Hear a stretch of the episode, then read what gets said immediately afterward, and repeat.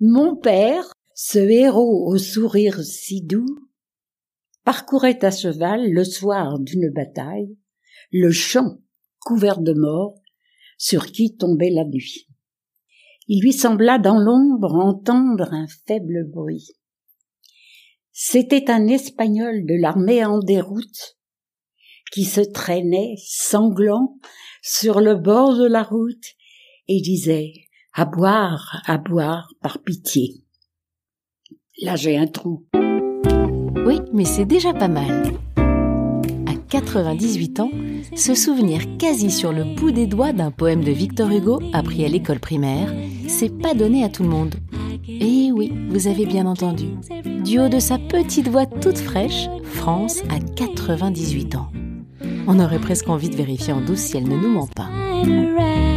Vous écoutez Souvenirs d'enfants, le podcast des émotions retrouvées, une parenthèse de sensations, pour se souvenir et rêver avec eux, nos anonymes, qui nous offrent généreusement quelques fragments d'insouciance.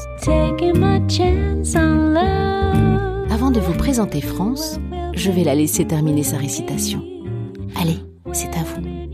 Le coup passa si près que le chapeau tomba et que le cheval fit un écart en arrière. Donne-lui à boire, dit mon père. C'est la, conclusion. Ben, il y a des choses qui vous restent quand même. France naît dans le Berry en 1923, puis à l'âge de 6 ans s'installe avec ses parents en région parisienne, à Saint-Maur, afin que ces derniers puissent trouver du travail. Cette presque centenaire cette dévoreuse d'énergie, ce petit bout de femme incroyablement alerte et dynamique, nous raconte l'époque où, danseuse chevronnée, elle enchaînait les dancings et les balmusettes. Maman avait fait son apprentissage de couturière dans l'Indre. Elle a trouvé tout bêtement une place dans une usine de couvre-pieds. Sur des grosses machines, elle, elle piquait des couvre-pieds à son grand regret. Par contre, elle me faisait toutes mes robes. Elle n'avait pas beaucoup de moyens. Et un jour, euh, elle a pu avoir de la doublure de couvre-pied qu'elle a teint pour me faire une jolie petite robe. J'avais déjà 16-17 ans. Et nous sommes allés avec mon frère réveillonner avec des copains. Et à un moment donné, il y a un copain qui a voulu euh, aller ailleurs, il n'y avait pas de place, il a traversé la table il a renversé le verre de vin sur la robe de maman. Et pleuré, moi bien sûr, maman, ma pauvre maman, qui s'est donné du mal euh, pour me faire ma robe. Qu'à cela ne tienne, quand je suis rentrée le lendemain, elle a pris la robe, elle l'a lavée, ça a été séché en moins de deux, je sais pas comment, et je suis retournée danser euh, l'après-midi. Bon, c'est un petit souvenir. À Saint-Maur, il y avait plein de dancing. Notre jeunesse, c'était on dansait. C'était notre truc qu'on dansait. Le rock and roll, le swing, euh, tout. Je dansais tout. Le chalet de Champignol au pont de Champilly, c'était un grand établissement. En bas, il y avait le bal musette et en haut, c'était le dancing. C'est pas pareil. Le bal musette, c'est plus serré, euh, la, la valse à l'envers, très roulé, l'accordéon, oui. Donc ça fait des bons danseurs. Et en haut, le dancing, c'était plus euh, la valse, le tango, enfin, en haut comme en bas, c'était la même chose, mais pas dans le même style.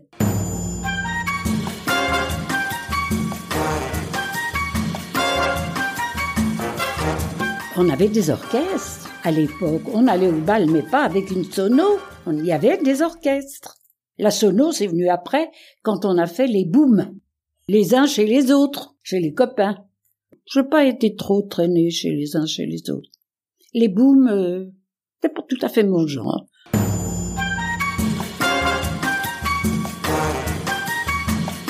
Puis aussi, j'allais danser le 14 juillet sur les places, en plein air, avec papa, maman. Eh oui. Et je retrouvais d'une année sur l'autre mes cavaliers. Voilà.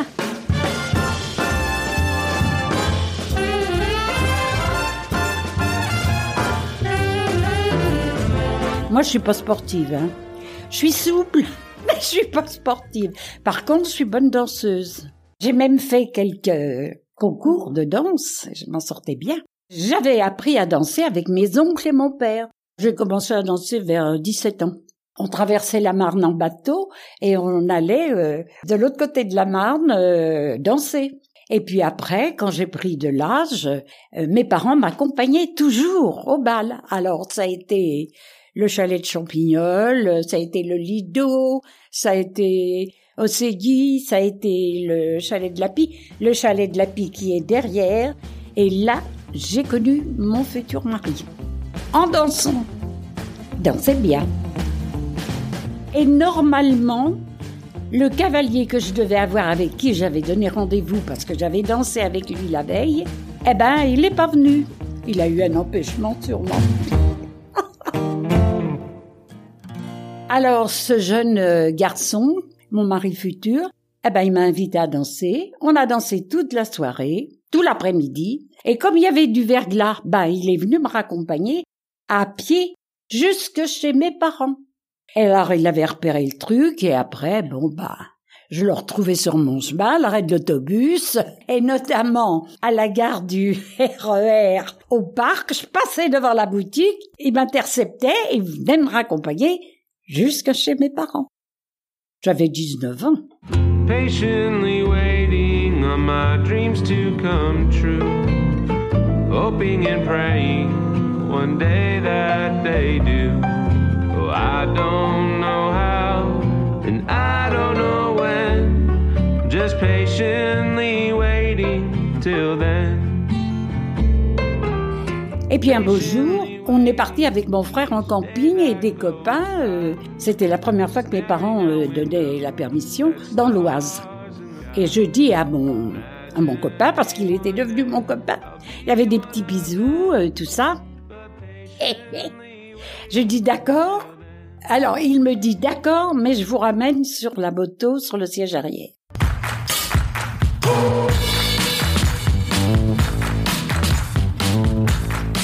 Et alors nous voilà sur le chemin du retour, il pleuvait, on chantait à tue-tête et on arrive près de Saint-Denis, on entame le rond-point, un camion militaire américain nous refuse la priorité et je me trouve coincée, la jambe entre la moto et le camion. Fracture ouverte, l'hôpital qui était pas loin, heureusement transporté dans un taxi dont la jambe dépassait de la porte parce que je voulais pas qu'on la ferme. Et puis voilà. Et puis bah mon petit copain bah il venait me voir avec des fleurs et même à l'époque il travaillait euh, aux Stars and Stripes chez les Américains. C'était un, un gros journal et il portait les journaux en province en jeep. Il était habillé en américain. Et puis bien on s'est fréquenté et puis un jour il m'a demandé de l'épouser. C'était en 46, 1946. Et j'habite aujourd'hui la même maison depuis 75 ans. Voilà, c'est sur cette tendre note que se termine la plongée dans la mémoire de France. Jeune fille des années dancing et belle musette. Attention, c'est pas pareil. Merci France pour ces jolis souvenirs partagés Merci pour votre peps et votre bonne humeur. Pour tout vous dire, j'aurais bien aimé vous connaître dans les années 30 et être une de vos copines. On ne devait pas s'ennuyer avec vous. Si comme moi vous avez été ému par France, si vous avez apprécié ce podcast, alors foncez vous abonner sur ma page, mettez-moi des étoiles dans l'application d'Apple et surtout, parlez-en autour de vous Faites écouter les souvenirs de France, mais aussi de Nicole et de Félix, à vos parents, vos grands-parents, à vos enfants. Je suis certaine que leur émotion réveillera la vôtre et vous donnera vous aussi envie de raconter vos souvenirs d'enfants. On se retrouve dans 15 jours, le mercredi 27 octobre, et vous découvrirez Paulette et ses souvenirs d'école incroyablement intacts.